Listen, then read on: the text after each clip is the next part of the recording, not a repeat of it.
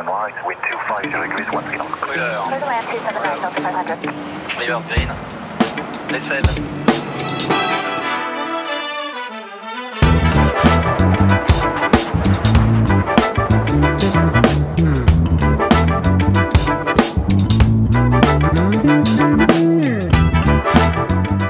Salut à toi et bienvenue sur euh, cet épisode un petit peu particulier, hors série même, je dirais, de l'expérience Shiban. Au mois de mai, nous avons été invités au musée toulousain Aéroscopia lors de l'événement Mission Pilotage. Et durant ces deux journées, euh, Marek, Ilia, Tom et moi-même, Seb, avons réalisé un after movie et tenu un plateau radio en interviewant en live neuf euh, aviateurs et aviatrices. Nous nous sommes euh, répartis les discussions entre Tom et moi-même, et tu entendras donc une voix différente dans certains de ces courts épisodes qui durent de 20 à 40 minutes. À la place donc d'une trêve estivale, nous te proposons ces audios un peu différents et on revient euh, en octobre avec le format traditionnel de l'expérience Shiban et de nouveaux invités passionnants, voire le retour d'anciens qui vous ont beaucoup plu. Pour information, ces épisodes sont disponibles depuis un petit moment déjà sur notre Patreon. Merci d'ailleurs à celles et ceux qui nous soutiennent par ce biais. Allez, je m'arrête là, c'est parti pour cet épisode de l'expérience Shiban enregistré à Aeroscopia lors de l'événement Mission Pilotage.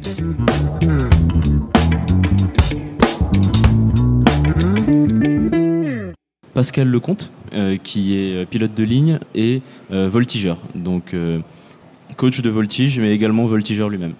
Euh, nous allons ensemble parler euh, de son parcours dans un premier temps, euh, du pilotage d'un avion de voltige, pour rester en lien avec euh, l'événement euh, Mission Pilotage, du travail d'un coach de voltige et de comment se passe une, compétition. Euh, donc euh, bonjour euh, Pascal. Bonjour Sébastien. Alors est-ce que tu peux commencer par nous donner un petit peu ton parcours? Tu es pilote de ligne et également voltigeur. Comment tu en es arrivé à faire ces deux choses-là? Alors c'est un parcours qui a commencé à l'âge de 15 ans. J'ai appris à piloter à, à l'âge de 15 ans. J'ai commencé par le planeur. À l'époque j'étais bréviste. Euh, mais cette passion euh, s'est révélée bien plus tôt que ça à l'âge de 8 ans, puisque mon père était président d'aéroclub et je passais tous mes week-ends à l'aéroclub et naturellement j'ai appris à piloter euh, dès que j'ai pu, c'est-à-dire 15 ans.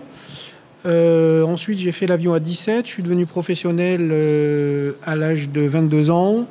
Et les choses se sont enchaînées. J'ai commencé la voltige euh, en 90. Et depuis, j'ai cessé d'en faire. Alors, j'ai, j'ai un peu fait plein de choses, puisque j'ai été instructeur, entraîneur, coach, comme tu l'as dit. Je suis même juge. Et j'ai fait tout ça mon métier. Euh, donc euh, j'ai transformé ma passion en un métier, ce qui est une chance. Et tous les matins quand je me lève, euh, ben, je suis très heureux de faire tout ce que j'ai à faire, à faire et les journées sont pas assez longues pour faire tout ce que je voudrais faire. Hmm. Donc tu es euh, pilote de ligne, pilote euh, aussi instructeur en aéroclub et euh, coach de voltige, pilote de voltige toi-même. Est-ce que tu peux nous parler un petit peu du pilotage de ces différentes machines et les différences principales pour toi quand tu t'installes dans ton Embraer chez Hop ou alors dans ton Extra, à quoi tu penses? Déjà, je pense à ce que je dois faire, comment je dois le faire. Euh, ce qui m'anime, c'est le pilotage. J'aime euh, piloter, quel que soit l'avion, que ce soit un avion de voltige, un, avion d'aéroclub ou, mon avion euh, avec lequel je travaille. Évidemment, le pilotage de compétition est bien, le, enfin le, pilotage de voltige est, est un peu différent puisque on va sur des trajectoires et des angles d'inclinaison qui sont absolument extrêmes. Néanmoins, euh, ce pilotage de, voltige me sert dans mon métier de tous les jours puisque je suis capable d'appréhender, d'apprécier euh, euh, ce qui pourrait se passer lorsqu'on rencontre de la turbulence ou des turbulences de sillage ou, des choses un peu comme celle-ci. Mais il n'y a pas que la voltige qui permet cette aisance au pilotage, hein, notamment le vol en montagne ou, ou l'hydravion ou bien d'autres choses. Euh, le pilotage de précision permet également euh, de se perfectionner euh, dans le pilotage. La fonction de coach est aussi différente puisque là, ma fonction, c'est de d'amener des pilotes à leur niveau supérieur. Enfin, c'est comme ça que je que je considère la chose. Évidemment, je préfère gagner, je préfère que les gens gagnent les compétitions, Mais ce qui m'intéresse en premier lieu, c'est d'amener ce pilote à son niveau supérieur, celui qui pense ne pourra jamais avoir. Bon, parfois les pilotes gagnent et là j'en suis ravi. Alors c'est extrêmement euh, passionnant parce que euh, chaque individu est individuel et euh, on ne rentre pas les, enfin, les solutions pour faire passer les messages ou, inculquer une compétence est complètement différent entre les uns et les autres. Donc il faut trouver l'endroit par lequel il faut passer pour euh, faire passer son message. Il y a des pilotes qui ont besoin d'être euh, accompagnés, rassurés. Il y en a d'autres qui ont besoin d'être poussés dans les cordes. Il y en a, il faut rien leur dire. Mais ça, c'est à vous de, très rapidement de le déterminer. Sinon, ça marche pas. Et ça ressemble un petit peu aussi aux, aux compétences qu'il faut avoir en tant qu'instructeur, peut-être? Ou euh, c'est quand même assez différent du fait de l'aspect euh, compétition? C'est lié parce que c'est de la transmission. Lorsque vous êtes instructeur, vous êtes formateur et vous devez transmettre. Donc la transmission, euh, euh, alors la transmission passe par la, pédag- la pédagogie, mais la pédagogie, euh, vous l'avez. Enfin, je pense que euh, c'est quelque chose qui se développe parce que vous l'avez, mais je suis pas certain que ce soit quelque chose que l'on puisse acquérir si vous n'êtes pas pédagogue. On le dit, hein, il y a des gens qui sont plus ou moins pédagogues. C'est tout ça est assez extrêmement complexe, mais c'est très facile lorsque vous êtes passionné et qu'en face vous avez quelqu'un qui est réceptif, ça se passe très facilement. Et l'aspect euh, compétition, est-ce qu'il faut vraiment euh, l'inculquer au- Alors comment on appelle ça les, les- les personnes que tu coaches, ce sont tes élèves ou alors ce sont tes... euh, comment, tu, comment tu les nommes? Des pilotes, Oui, des pilotes, ok, très bien. voilà. Est-ce qu'il faut vraiment leur inculquer cet aspect compétition ou en général, s'ils ont besoin de toi, c'est qu'ils l'ont déjà? Alors la compétition dans la voltige. Euh, la voltige ne se résume pas à la compétition. On, peut faire de la voltige, euh, on peut la décliner la voltige sous différentes formes. Il y a la voltige de compétition, il y a la voltige euh, acrobatique, ce que fait la patrouille de France. Il y a euh, la voltige dans les forces armées qui, qui est un moyen de sélection, qui est un moyen aussi euh, de, qui permet des tactiques de, de- combat. Enfin, on peut décliner la, la- la- la voltige euh, sous différentes formes. Moi, celle que je fais, c'est la voltige de compétition. Euh, et euh, les gens, euh, évidemment, nous sollicitent parce qu'ils ont, envie de- ils ont envie de performer. Donc là, vous êtes obligé d'être accompagné. Et comment on devient coach? Qu'est-ce qui t'a permis toi de devenir coach et qui aurait empêché d'autres personnes de le faire par exemple? Est-ce que c'est seulement ton expérience? Est-ce que tu as dû prouver un petit peu ta compétence? C'est tout à fait ce que tu dis là. Ça s'est fait dans la longueur. J'ai commencé par faire un peu de compétition. J'étais pas très brillant. Euh, J'étais déjà instructeur et naturellement, euh, j'ai fait mes armes euh, en encadrant les gens, d'abord en les formant. Ensuite, en les accompagnant sur les compétitions, puis j'ai été sollicité et je me suis formé un peu sur le tas en sachant surtout écouter, observer, voir comment faisaient les ténors de l'époque, qui sont encore les ténors de maintenant. hein. Regarder ce qu'ils font et essayer d'adapter leur technique à ce que moi je, je suis capable de faire. Parce que si c'est pour recopier, euh, ça ne marche pas. Euh, il faut observer et s'approprier les choses et, être soi-même. Bon, j'ai mis en place des techniques euh, qui produisent quelques résultats, puisqu'on a fait quand même quelques champions de France, même des pilotes qui sont en équipe de France. Donc pour te répondre encore une fois, les choses se sont faites dans la longueur, enfin sur la longueur. Et quand tu dis des techniques, est-ce que tu as des exemples de, de techniques? Alors c'est des techniques pour faire passer une information au pilote ou alors c'est des techniques pour euh, inventer des programmes? Comment ça se passe? Je ne vais pas te les dévoiler parce que sinon euh, Dommage, j'ai tenté. les, les autres équipes vont évidemment euh, s'en inspirer et, et elles aussi elles ont leur technique. Mais allez, je vais t'en citer une.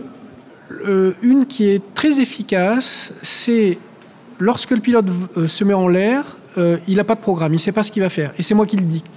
Je le guide du sol et je lui dis tu fais ci, tu fais ça, tu fais un tonneau, tu fais une boucle, tu fais un déclenché, euh, reviens, tourne à gauche, tourne à droite. Le, gars, il est absolument téléguidé. Je trouve que c'est euh, nécessaire, un bon moyen pour que le pilote puisse s'adapter à une situation nouvelle. C'est-à-dire, il fait une observation, il n'est pas là où il doit être, il n'est pas dans le programme dans lequel il doit être, il n'est pas dans les conditions dans lesquelles il doit être, et il est capable de s'adapter. Si je lui dis tout de suite fais un tonneau à gauche, euh, l'instant d'avant, il ne le sait pas. Donc il est capable de l'improviser. Je lui dis, fais- c'est extrêmement difficile de faire un tonneau. hein. Euh, si je lui dis sur l'instant fais un tonneau, il faut qu'il mobilise toute son énergie pour le faire parfaitement. Donc, euh, on, on- on mobilise tout un, tas de, tout un tas de compétences, tout un tas de choses qui permet au pilote de s'adapter. S'il fallait qu'il fasse un virage à gauche lorsqu'il a préparé son vol et que le vent est différent et que finalement il est trop près des juges, il faut qu'il fasse à droite. S'il n'est pas capable de, de l'identifier et de faire son virage à droite, il va perdre des points. Et cette technique permet justement de faire face à tout changement. Alors tu parles des juges, tu es aussi juge euh, en compétition de voltige. Quel est le rôle d'un juge et sur quoi il va noter euh, les pilotes euh, compétiteurs? Le rôle du juge est de juger, de juger le pilote, euh, avec des critères de jugement qui sont établis par différents règlements.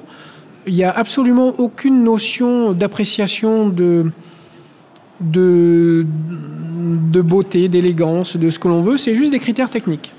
Euh, c'est c'est mécanique, c'est bestial. Il faut que, par exemple, une boucle soit ronde, un tonneau, il faut qu'il soit dans l'axe, et une montée verticale, il faut qu'elle soit verticale. On enlève des points, il y a, il y a euh, un barème de, cotation, et on enlève des points euh, si le critère n'est pas euh, réalisé par le pilote.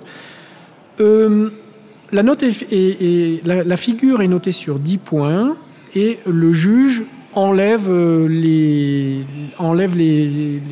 points euh, de chaque figure. Au final, ça donne une note.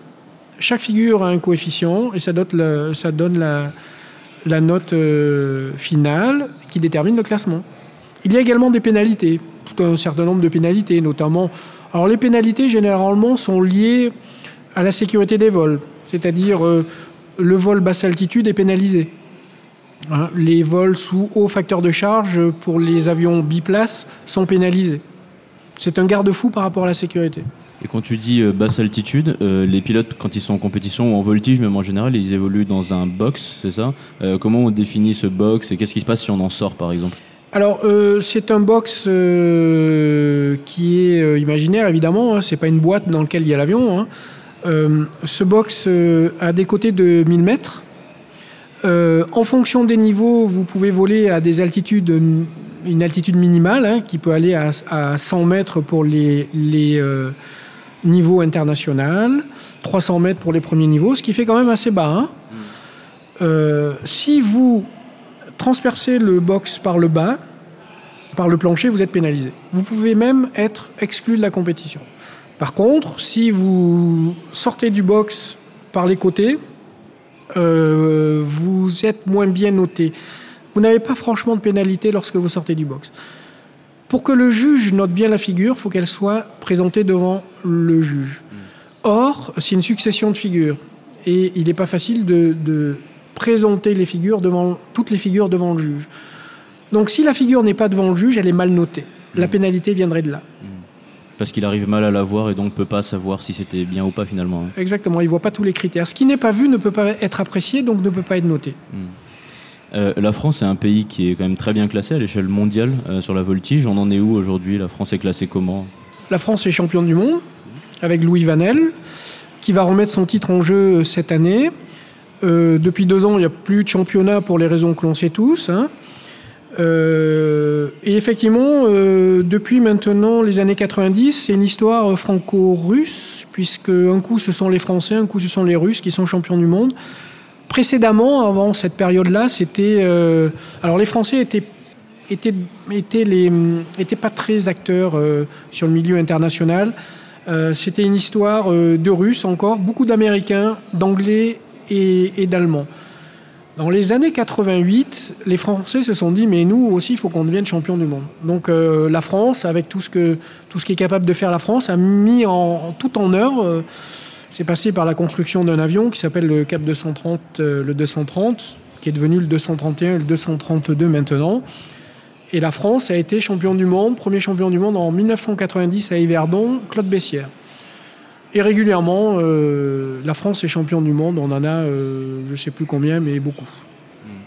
Et comment, comment se passe cette fabrique de champions et quelle est euh, l'évolution euh, d'un futur champion du monde, par exemple français Euh, Il y a un niveau régional peut-être, national Comment ça se passe? Ça commence dans les aéroclubs. La France a un fabuleux tissu d'aéroclubs, d'associations, qui fabriquent des, pilotes de tout de suite très bon niveau. Et donc arrivent dans les équipes nationales des pilotes de tous très très bon niveau et donc ça permet de faire quelque chose d'assez élitiste. Et on a tout de suite de très bons pilotes.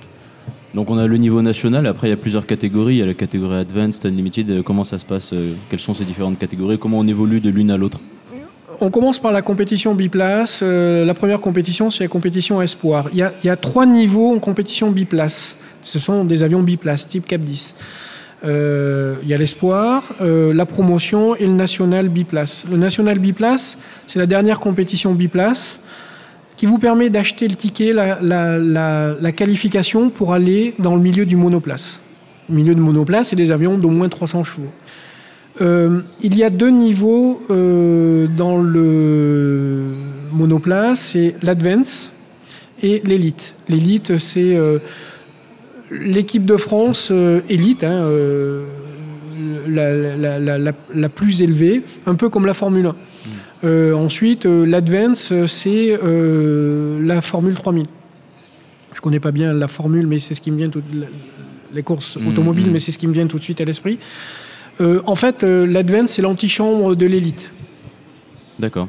A- C'est extrêmement difficile d'être Mhm. champion en, en Advance et, et- et- et d'aller euh, en Advance. C'est extrêmement difficile. Et on parle de combien de pilotes environ en France euh, qui sont en catégorie Advanced et Elite Euh, tout confondu, nous avons au championnat, hein, grosso modo, au championnat de France, qui réunit euh, l'élite et l'Advance, il y a euh, une cinquantaine de pilotes. D'accord.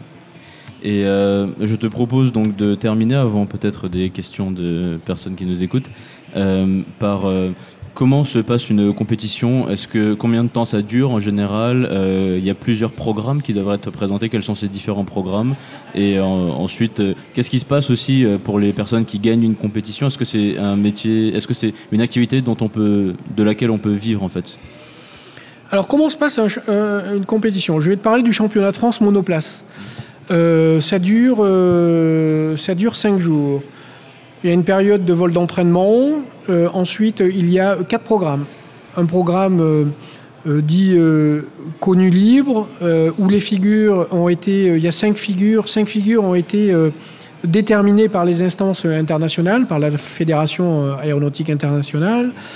Et le pilote, chaque pilote fabrique son programme de 10 figures. Et ensuite, les trois autres programmes sont des programmes qui sont fabriqués par les pilotes le long de la compétition. Vous passez 5 jours, 6 jours sur le terrain euh, pour euh, 4 minutes de vol par jour. C'est. Je, alors, je ne suis pas un pilote expérimenté de monoplace, mais j'ai l'impression, vu de ma position de juge, que ce qui est le plus long à gérer, c'est l'attente. Vous pouvez passer très tôt le matin ou très tard le soir. Il faut savoir gérer euh, cet aspect-là également. J'ai l'impression que celui qui est, qui est le champion, c'est celui qui gère son vol et tout ce qui est à côté. C'est extrêmement difficile. Quand on vous dit, ben, c'est à ton tour de passer, qu'il est 18 heures, que vous avez passé la journée sur le terrain, je crois que vous avez intérêt à avoir mis des techniques en place pour gérer cette attente. Et pour monter dans l'avion, gonfler comme un melon et voler, euh, voler à 10. Quoi, hein. Eh bien, c'est un secteur dont la France peut être fière. Euh, Ça, ça voltige, comme tu dis, on est champion du monde. Euh, ça revient très régulièrement. C'est un pays qui performe, euh, notamment grâce à des gens comme toi. Donc, merci, merci beaucoup pour ça. Et ce que je propose maintenant, c'est des questions du public, si vous en avez. Oui, on aurait pu citer Catherine Monory tout à l'heure, Tout à deux fait. fois championne du monde. hein. Oui, c'est ce qui est pas rien. Oui, oui. Déjà, un titre de champion du monde est assez exceptionnel. Donc, deux, vous avez tout à fait raison de le souligner. Euh, euh, Et en plus, en étant, tout en étant euh, euh, hôtesse à, à Air France. Oui, tout à fait, oui, oui. Oui, parce que le- le- les- pilotes de voltige sont rarement professionnels. Très peu ont une activité, une activité, activité voltige à temps plein, euh, excepté les pilotes de l'armée de l'air ou quelques pilotes euh, dont c'est leur métier. hein. Euh, mais la plupart ont des activités professionnelles à côté. Alors évidemment, pendant leur carrière de pilote équipe de France, ils mettent un peu en stand-by leurs activités professionnelles parce que ça demande beaucoup de temps. Je crois que c'est cinq semaines de stage par an, équipe de France, plus les stages nécessaires à côté plus la préparation mentale, plus plein de choses. C'est- admirable parce que c'est eu un engagement, euh, un, un engagement sur toute l'année et pendant plusieurs années. hein. Est-ce que la machine, l'avion, est au pilote ce que le cheval est au cavalier? Alors là, vous avez repris euh, ce que disait euh, euh, Monsieur Chabert lors des championnats du monde 1990 et c'est très juste. Et je suis tout à fait d'accord avec ça. Ouais. La voltige, euh, oui, c'est ça. La voltige était à, était à l'équipe. Oui, oui, c'est tout à fait ça. Bon, je reprends pas le terme parce qu'il m'échappe, mais c'est très juste. C'est une discipline noble, la voltige. Et moi, ça me fait penser à une chose. euh, Il y a des compétitions, euh, il y a des classements en tout cas féminins, masculins. Comment ça se passe euh, la voltige euh, de ce point de vue-là Est-ce que les femmes et les hommes font les mêmes programmes, les mêmes compétitions et au final montent sur le même podium est-ce que c'est toujours séparé? Comment c'est? Alors oui, c'est ben, une bonne question. Non, euh, il n'y a pas de programme différent. Les programmes sont pour tout le monde les mêmes. Il y a évidemment un classement féminin lorsqu'il y a plusieurs femmes dans la compétition, parce que si tu en as qu'une ou deux, c'est pas représentatif. Mm. Mais euh, souvent, attention, hein, euh, les, femmes sont sur le podium avec les garçons. hein. Il y a plein de femmes qui tapent les garçons. hein. Et donc- Notamment Aude euh, et Fanny, que vous avez vu hier, euh, Hmm. et encore bien d'autres. Les garçons n'ont qu'à bien se tenir. Hmm. Et quand on disait Catherine Monory euh, championne du monde, c'est championne du monde toutes catégories confondues ou championne du monde féminine Champion du monde féminine, euh, je crois qu'il n'y a pas encore eu de champion du monde femme absolue. D'accord. Mais euh, il y a régulièrement euh, une femme sur le, champion, sur le podium championnat du monde absolu. Oui. Bon voilà, d'autres questions peut-être, non Ou remarques ou... Bon, eh bien merci beaucoup. euh, Oui Ta figure préférée, Pascal, si tu en as une? Euh, J'aime bien la vrille plate. Est-ce que tu veux nous expliquer rapidement à quoi ça ressemble, vu qu'on est au format audio, euh, de décrire un petit peu? Alors euh, tout de suite, il me vient, euh, il me vient. alors je vais vous décrire ça de la façon suivante. Ce matin, j'ai regardé la bande-annonce de Top Gun, qui sort bientôt. Vous vous rappelez, lors de l'accident, il a fait Tom Cruise, il a fait la vrille plate. Lorsque son copain, lorsqu'ils se sont éjectés, bon, vous vous rappelez la scène. C'est ça la vrille plate. C'est l'avion qui est en vrille, euh, avec euh, le nez qui est parfaitement à l'horizontale, ça tourne très vite. Voilà, moi j'aime bien ça. C'est très technique, euh, c'est spectaculaire, c'est très bien lorsqu'on est dedans. C'est un peu moins bien lorsque l'on en sort, mais, c'est- mais c'est pas mal. J'aime bien la boucle aussi. Voilà, pour un peu contrebalancer l'une et l'autre des figures. Euh, bah, Merci beaucoup euh, Pascal pour ton temps. Merci, avec plaisir.